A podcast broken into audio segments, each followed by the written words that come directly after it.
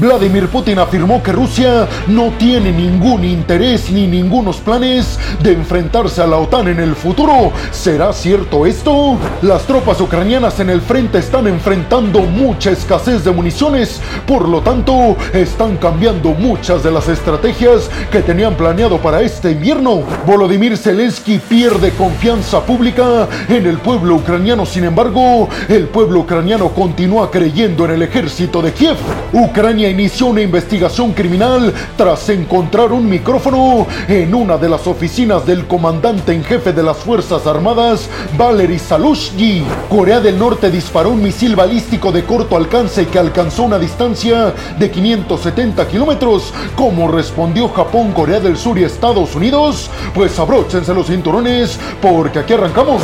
Y vámonos rápidamente hasta el Kremlin para hablar de declaraciones que ofreció el presidente ruso Vladimir Putin. Esto como una respuesta a las declaraciones que había hecho hace algunos días el presidente de los Estados Unidos, Joe Biden. Esto después de que el presidente de los Estados Unidos aseguró que en el dado caso de que Rusia gane en Ucrania, eso va a provocar que Putin busque atacar a un país miembro del bloque de la OTAN y que eso obligaría a Estados Unidos a enviar sus tropas y defender a los miembros de la OTAN en Europa del Este. Ante esto, Vladimir Putin dijo en su discurso que esas eran tonterías del presidente de los Estados Unidos, Joe Biden, que Rusia no tiene ningún interés ni ninguna intención de atacar a algún miembro del bloque de la OTAN. Aseguró que los objetivos de Rusia se centran únicamente en Ucrania y que no tiene ni la más mínima intención de avanzar hacia las fronteras de la OTAN. Recuerden ustedes que desde 1962 las relaciones entre Rusia y Occidente, específicamente Estados Unidos,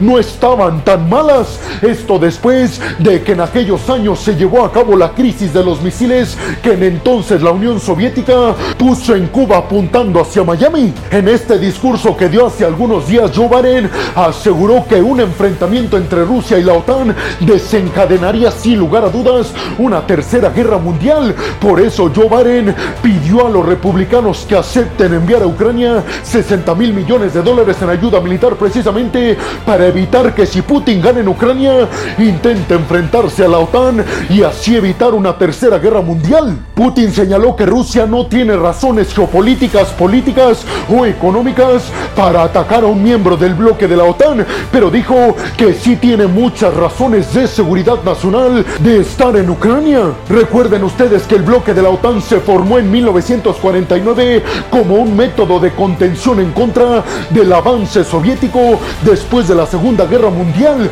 pero con el colapso de la Unión Soviética en 1991, el bloque de la OTAN dejó entrar a países ex soviéticos y del Pacto de Varsovia, algo que Vladimir Putin califica como un error atroz por parte de Occidente, ya que no se pusieron a pensar en la seguridad nacional y en los intereses rusos. Por eso Putin dijo en su discurso que el principal objetivo de la OTAN y de Estados Unidos es acabar con Rusia y desmantelarla para después ir en contra de China. Muchos en Rusia y en Occidente aseguran que ya estamos de lleno en una guerra fría 2.0, en un bando todos los occidentales y en el otro bando China y Rusia. Recuerden ustedes que para Occidente las principales amenazas son precisamente Rusia y China, esto en cuestiones de seguridad y de mantenimiento del status quo a nivel mundial. Pero ustedes qué piensan? ¿Le creen a Vladimir Putin de que Rusia no tiene intenciones ni intereses de invadir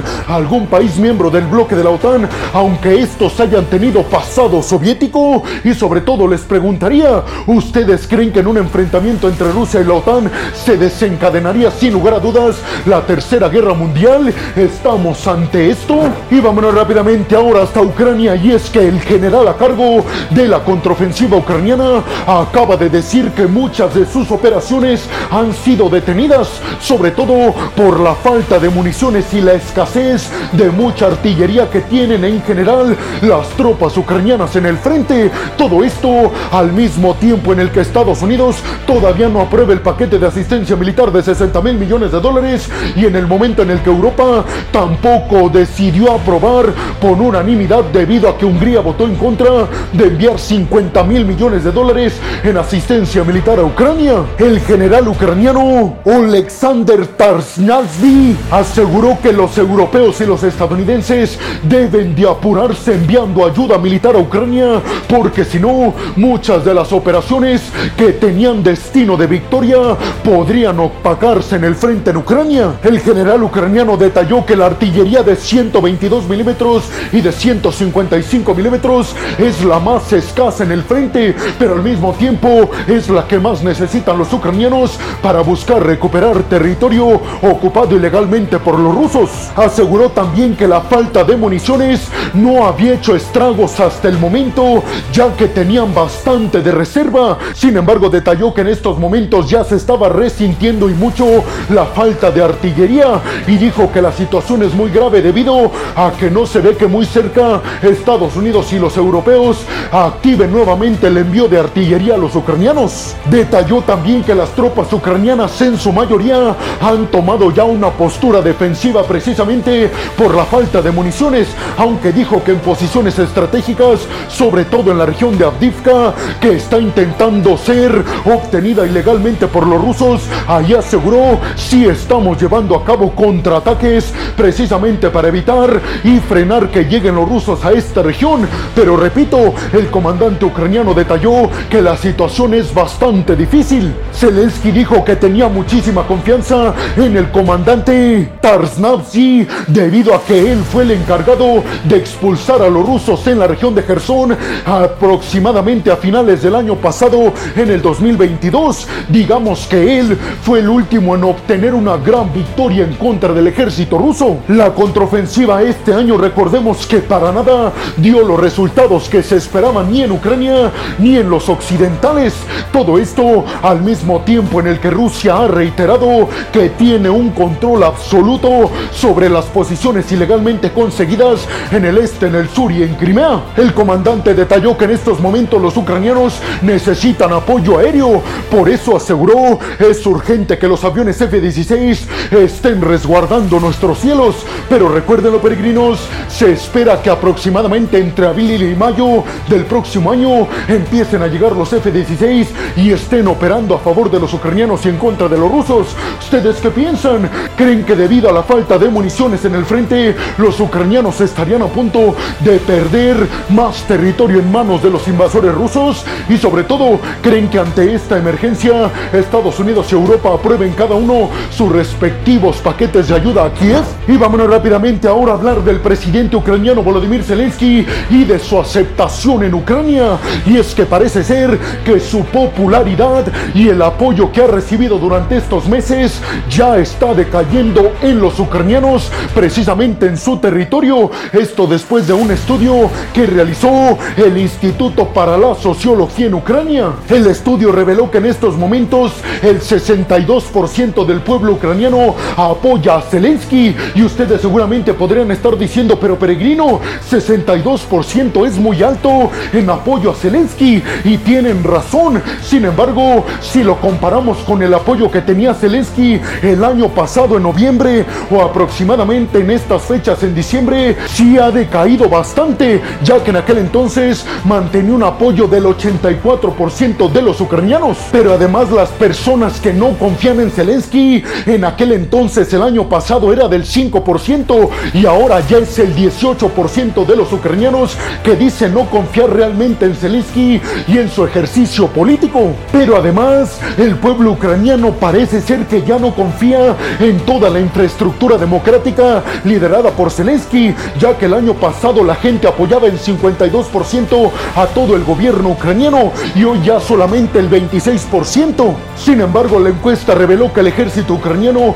no ha perdido absolutamente nada de apoyo con respecto al apoyo que tenían de la población ucraniana el año pasado, ya que el ejército sigue manteniendo el 96% de apoyo y además el 88% de los ucranianos confían en el mandato del ejército ucraniano de Valery Saluzny, que en estos momentos ha tenido ciertos enfrentamientos con Zelensky. Esos enfrentamientos se dieron después de que Valery Saluzny, el encargado del ejército ucraniano, dijera ante una entrevista para The Economist del Reino Unido que Ucrania y Rusia en estos momentos estaban entrando en una etapa de desgaste y que esto le podría beneficiar más a Rusia que Ucrania.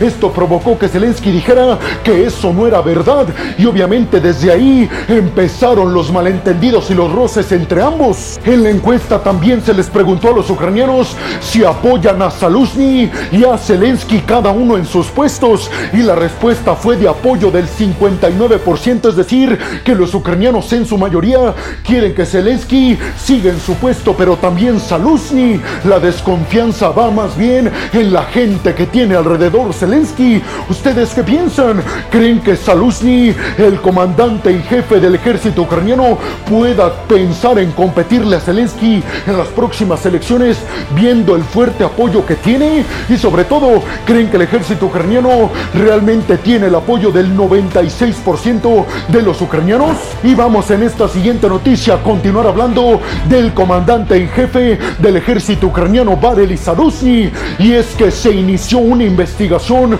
para arrestar al responsable o a los responsables de un micrófono que se encontró en una de las oficinas del comandante en jefe del ejército ucraniano Valery Zaruzny. Se dice que obviamente se había puesto cuidadosamente ahí de manera bastante oculta para buscar espiar los planes del ejército ucraniano en Rusia. El Estado Mayor Conjunto Ucraniano fue el encargado en dar a conocer de estos aparatos tecnológicos, específicamente micrófonos y otros aparatos de audio que habían sido encontrados en varias oficinas en donde recientemente se había reunido Valery Saluzny con varios altos mandos militares ucranianos. Repito, Valery Saluzny es el jefe de todo el ejército ucraniano. Saluzny dijo que en una oficina en donde se encontraron más micrófonos no se había reunido recientemente con altos mandos militares ucranianos, pero dijo que tenía prevista una reunión en esa oficina en los próximos días. Por eso Ucrania piensa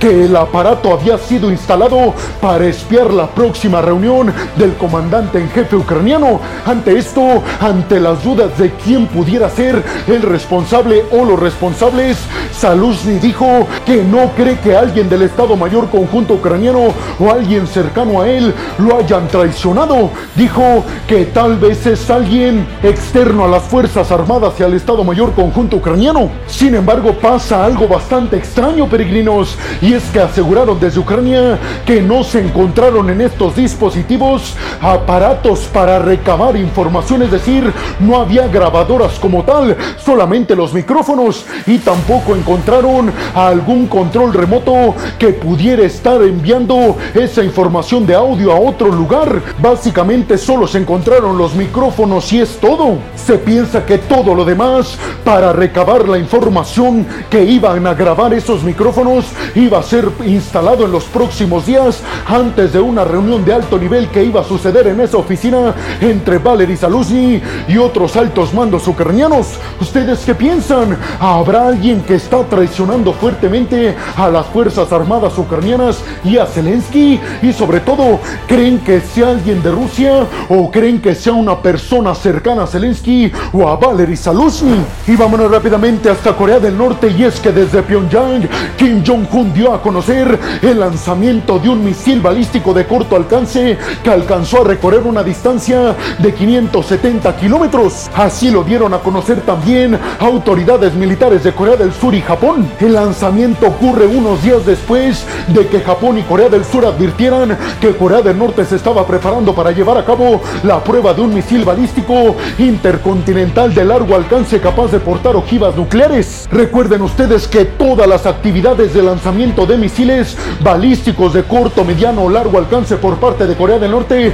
están absolutamente prohibidas por el Consejo de Seguridad en las Naciones Unidas. Sin embargo, Corea del Norte dice que está realizando esas pruebas porque tiene legítimo derecho a tratar de defenderse de las supuestas hostilidades que están llevando a cabo Estados Unidos, Japón y Corea del Sur en su contra. El Comando del Indo-Pacífico de Estados Unidos aseguró que estaba en contacto directo con autoridades surcoreanas y japonesas para determinar si era o no realmente una amenaza para estos países aliados de Estados Unidos el lanzamiento de este misil de corto alcance de niveles balísticos norcoreano. El misil sobrevoló el mar durante 20 minutos y se impactó supuestamente afuera de la zona exclusiva marítima de Japón. Hasta el momento no se sabe cuál fue el principal objetivo de Corea del Norte de esta prueba. Sin embargo, Corea del Sur, Japón y Estados Unidos ya están compartiendo información conjuntamente para verificar precisamente este tipo de acciones norcoreanas. ¿Ustedes qué piensan? ¿Estaremos a punto de presenciar el inicio de otro conflicto de escala mundial ahora entre las dos Coreas? Y bueno, hemos llegado al final del video del día de hoy. Les quiero agradecer muchísimo todo el apoyo que me dan. Sin ustedes, peregrinos, yo no podría hacer esto que es lo que más me apasiona en el mundo. Así que muchas, pero muchas gracias. Sin más por el momento, nos vemos en el siguiente video de Geopolítica. Hasta la próxima.